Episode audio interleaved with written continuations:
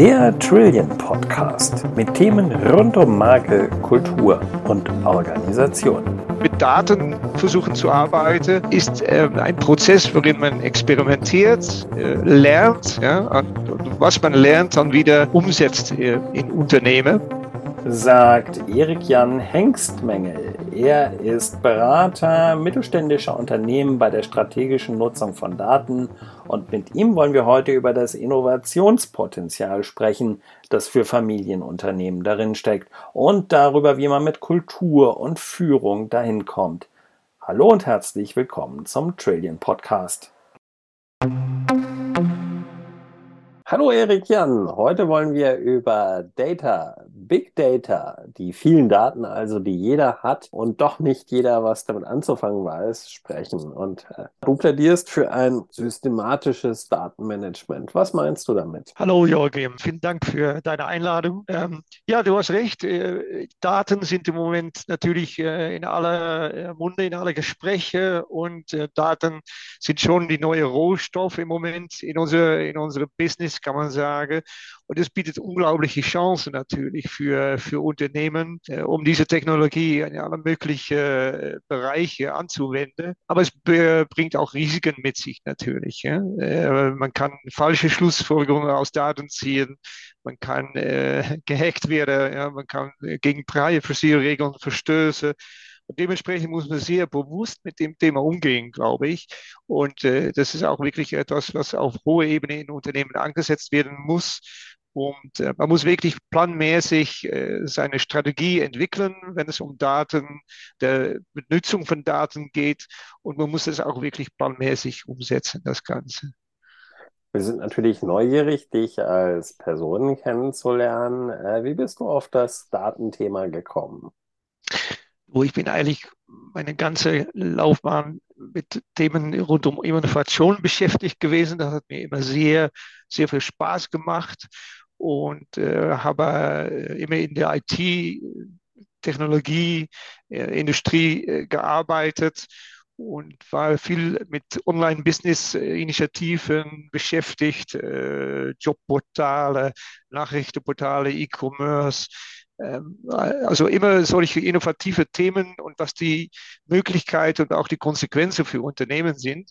Und dann irgendwann im Laufe dieser Zeit, so vor 10, 15 Jahren, wurde das Thema Daten immer, immer wichtiger hat auch mit die Möglichkeiten zu tun, die wir heute haben, im, im Cloud-Daten zu speichern, alle möglichen Daten äh, zu sammeln und zu benutzen. Und das hat mich von Anfang an sehr, sehr getriggert. Das hat mir sehr, äh, sehr viel Spaß gemacht, mich damit zu beschäftigen.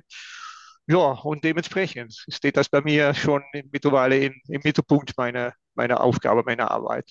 Du sagst, der Schlüssel zum Nutzen von Daten ist Innovation. Kannst du mal ein Beispiel erklären, woran genau diese Innovation besteht? Gerne. Also Innovation ist ganz wichtig, um zu verstehen, dass Innovation wirklich mit der Umsetzung von neue technologische Möglichkeiten zu tun hat. Es geht nicht nur darum, wie Daniel Düssentrüb etwas Neues zu erfinden, aber es geht auch darum, dass man das in der Praxis auch äh, einsetzen kann, verwenden kann und, äh, und, und, und dementsprechend ist, äh, ist Innovation mehr als neu, nur die Idee ich gebe dir ein Beispiel. Ähm, äh, wir sind heutzutage in der Lage, um äh, datenbasiert vorherzusagen, wie Bauteile in Geräte, äh, wie der Verschleiß ist und wann diese Bauteile vielleicht kaputt gehen könnten. Und dementsprechend sind wir jetzt in der Lage, um, wenn dieser Moment kommt, oder vor, dass dieser Moment kommt, diese Bauteile einfach rechtzeitig auszutauschen, damit keine Probleme entstehen. Das kann in unserer Heizung sein, das kann in unser Auto sein. Das sind äh, enorme Möglichkeiten, die man äh, aufgrund dieser Daten, die wir jetzt haben und die Auswertung dieser Daten, die wir jetzt haben, ja, die wir im Prozesse, im Produkt, in unserem Marketing eigentlich überall anwenden können. Und das ist für mich äh, Innovation. In unserer Zielgruppe Familienunternehmen gibt es ja viele die das Marktumfeld beobachten, aber selbst noch kein eigenes Konzept für Datenmanagement haben.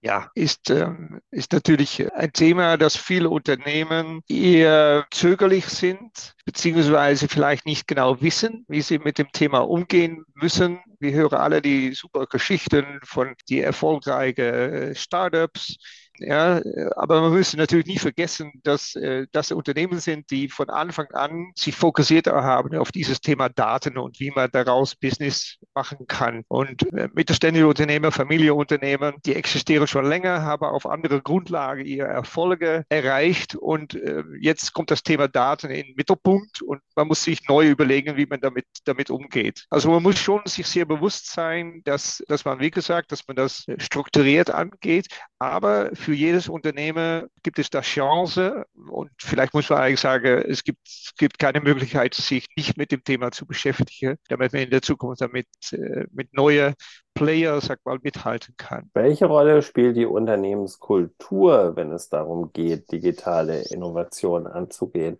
Haben da Familienunternehmen irgendetwas, was sie äh, auch an positiven Voraussetzungen mitbringen?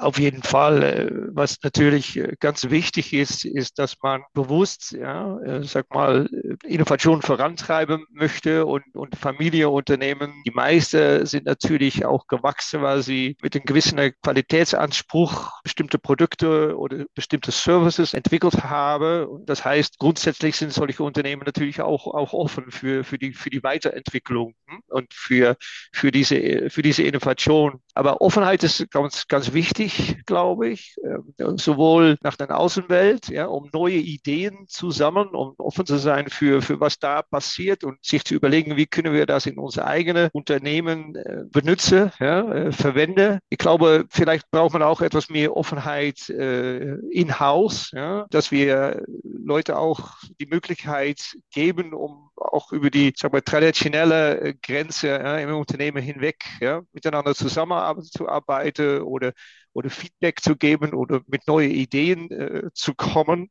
Und man muss schon bereit sein zu äh, gewissen Experimente. Also, ja, also mit Daten versuchen zu arbeiten, ist äh, ein Prozess, worin man experimentiert, äh, lernt, ja, und, und, was man lernt, dann wieder umsetzt äh, in Unternehmen, äh, in der Weiterentwicklung ja, von Prozesse, von Produkten und so weiter. Und, und äh, dieses Experimentieren kann manchmal natürlich etwas äh, unsere Qualitätsdenke widerstreben. Ja, also, dass man eine gewisse äh, Zurückhaltung spürt, auch bei Unternehmern. Ja, aber wir sind nicht so von, von Experimente, Hauptsache, Hauptsache Qualität. Das eine schließt das andere nicht aus. Es ist ganz, ganz wichtig, das zu verstehen. Du lebst ja schon sehr lange in Deutschland, hast aber auch den Vergleich mit deinem ursprünglichen Heimatland, den Niederlanden. Und mhm. du schreibst in einem Aufsatz in einer Fachzeitschrift, dem Holland Management Review, so sinngemäß, dass während so den Niederlanden die Menschen immer wieder ungefragt ihre Meinung geben ja. in der Arbeit. Der Mitarbeiter hierzulande immer noch sehr stark in Hierarchien denken, sich an Dienstwege halten. Kultur, schreibst du, wird oft als Chefsache gesehen. Was mhm. meinst du damit konkret und wie kann man das auflösen? Ja, es ist schon so, dass, äh, dass die Niederländer etwas direkter sind, etwas offener sind.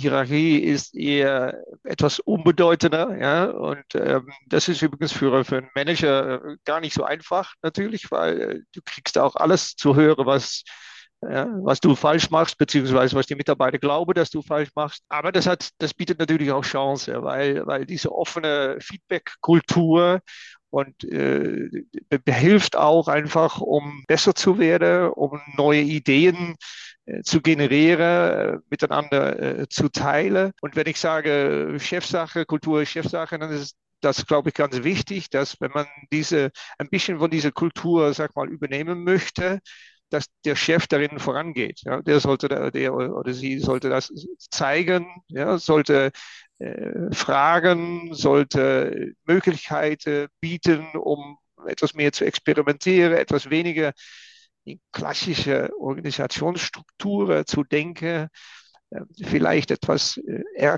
agiler zu arbeiten, einfach mal in kleine Teams neue Themen umsetzen, auch wenn es vielleicht nicht in der formellen Stellebeschreibung der einzelnen Mitarbeiter passt.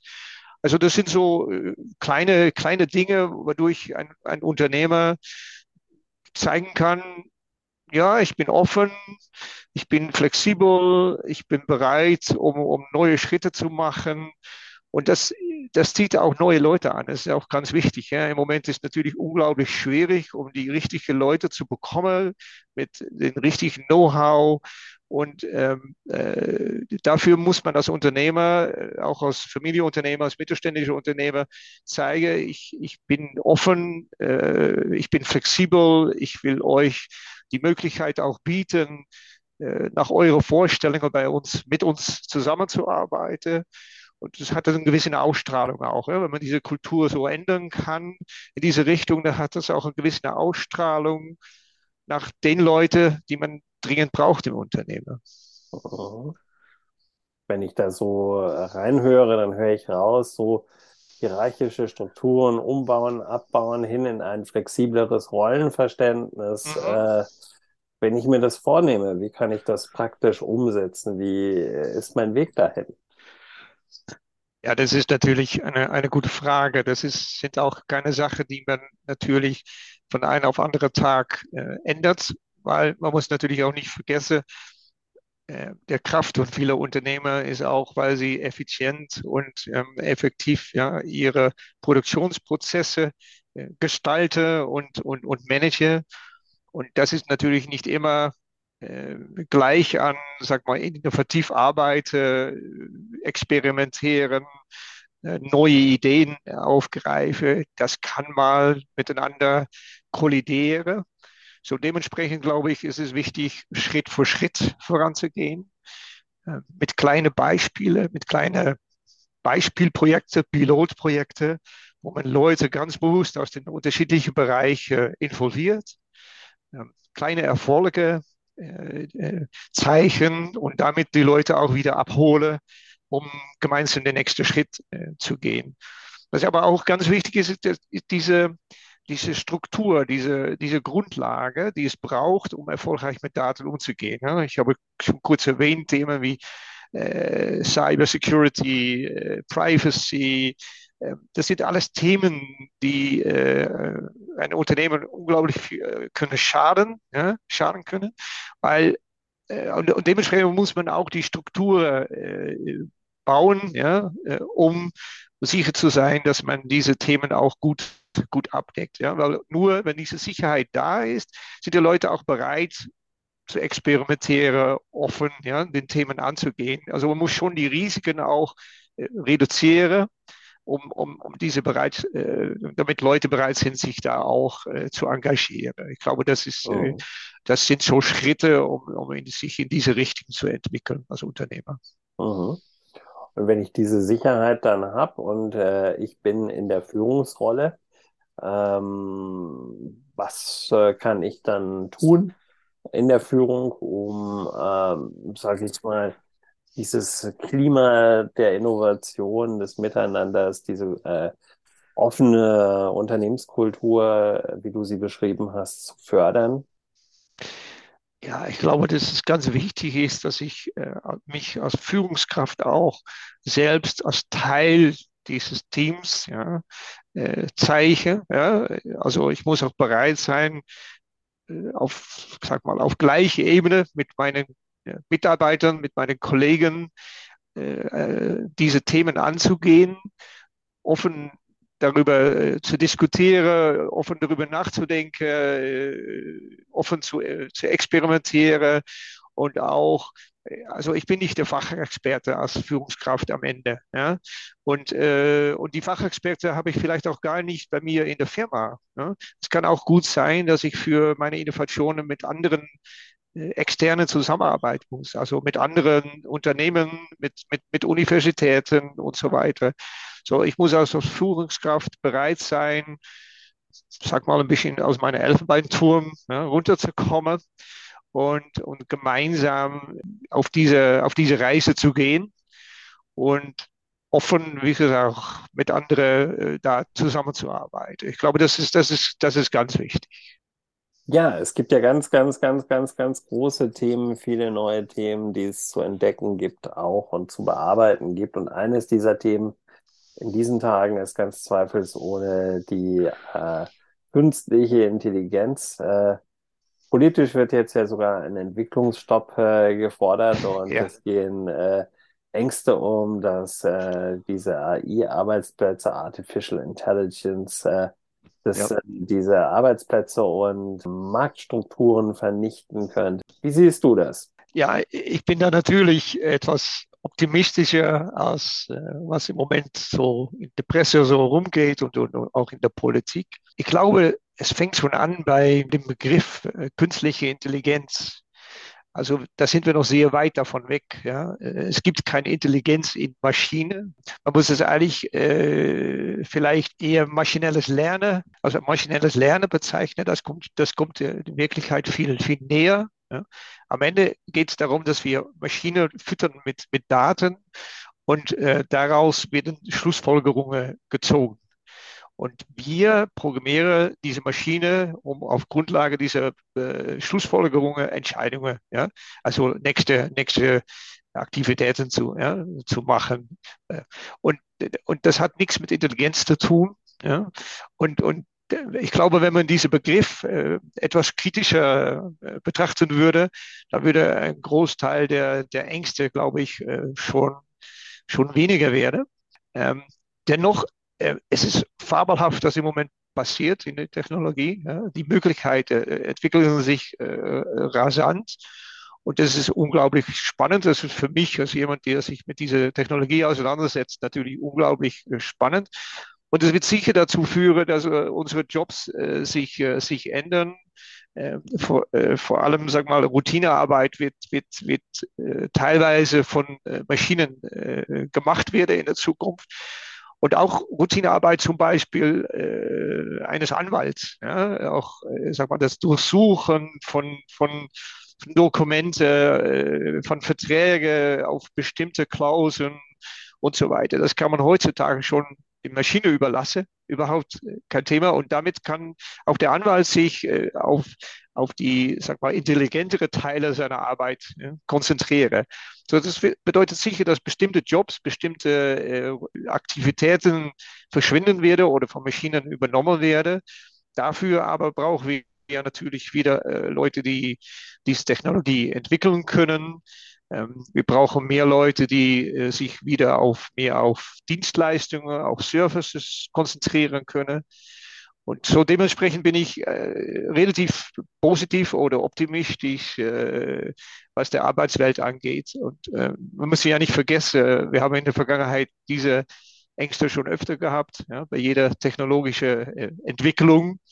Und äh, wenn ich jetzt im Moment den Arbeitsmarkt betrachte, glaube ich, dass wir noch weit weg sind von, äh, von, von, von, von Massen ja, äh, Arbeitslosigkeit aufgrund von, von technologischer Entwicklung. Ich bin da sehr, sehr zuversichtlich. Das ist äh, eine spannende Perspektive, die uns da erwartet. Fällt mir nur noch ein, an dieser Stelle zu sagen, warten wir es ab, gucken wir, wie sich die Dinge entwickeln draußen. Und dir, Erik Jan, herzlichen Dank für die Einblicke. Sehr gerne.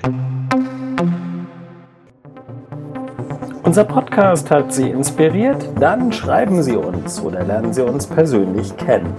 Auf unserer Website trillion.com finden Sie alle Kontaktdaten. Bleiben Sie gesund, alles Gute und bis zum nächsten Mal.